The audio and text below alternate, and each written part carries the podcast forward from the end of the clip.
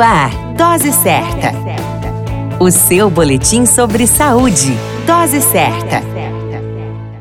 Olá, eu sou Júlio Cazé, médico de família e comunidade, e esse é o Dose Certa, seu boletim diário de notícias sobre saúde. E o tema de hoje é Coisas de Mulher, saúde mental das mulheres. A saúde mental da mulher é um tema cada vez mais discutido e que precisa ser abordado com seriedade que o tema exige. Agentes de mudança social, as mulheres são referência dentro de seus núcleos familiares e representam parte fundamental da força no trabalho, no lar e também na participação em geral. No contexto nacional, uma pesquisa conduzida entre maio e junho de 2020 pelo Instituto de Psiquiatria do Hospital das Clínicas da USP mostrou que durante a pandemia da Covid-19, as mulheres foram as mais afetadas psicologicamente, apresentando 40,5% de sintomas de depressão, 34,9% de sintomas de ansiedade e 37,3% de estresse.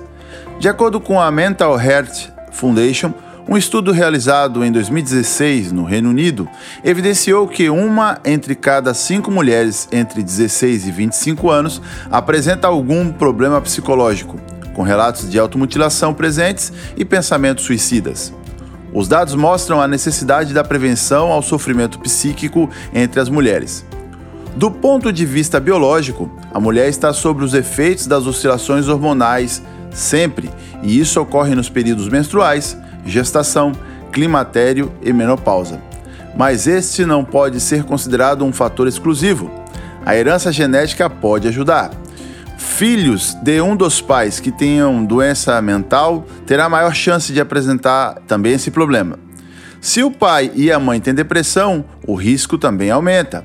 As questões sociais e a dificuldade de autossuperação também influenciam o quadro. Mulheres com menor escolaridade estão mais vulneráveis porque têm menos oportunidade de qualidade de vida e muitas vezes pouco acesso ao tratamento e diagnósticos precoces. Existem fatores protetores para uma melhor saúde mental das mulheres? A presença de condições socioeconômicas favoráveis à criação dos filhos, apoio familiar, principalmente do companheiro, e o apoio social. A profissão e o trabalho também influenciam.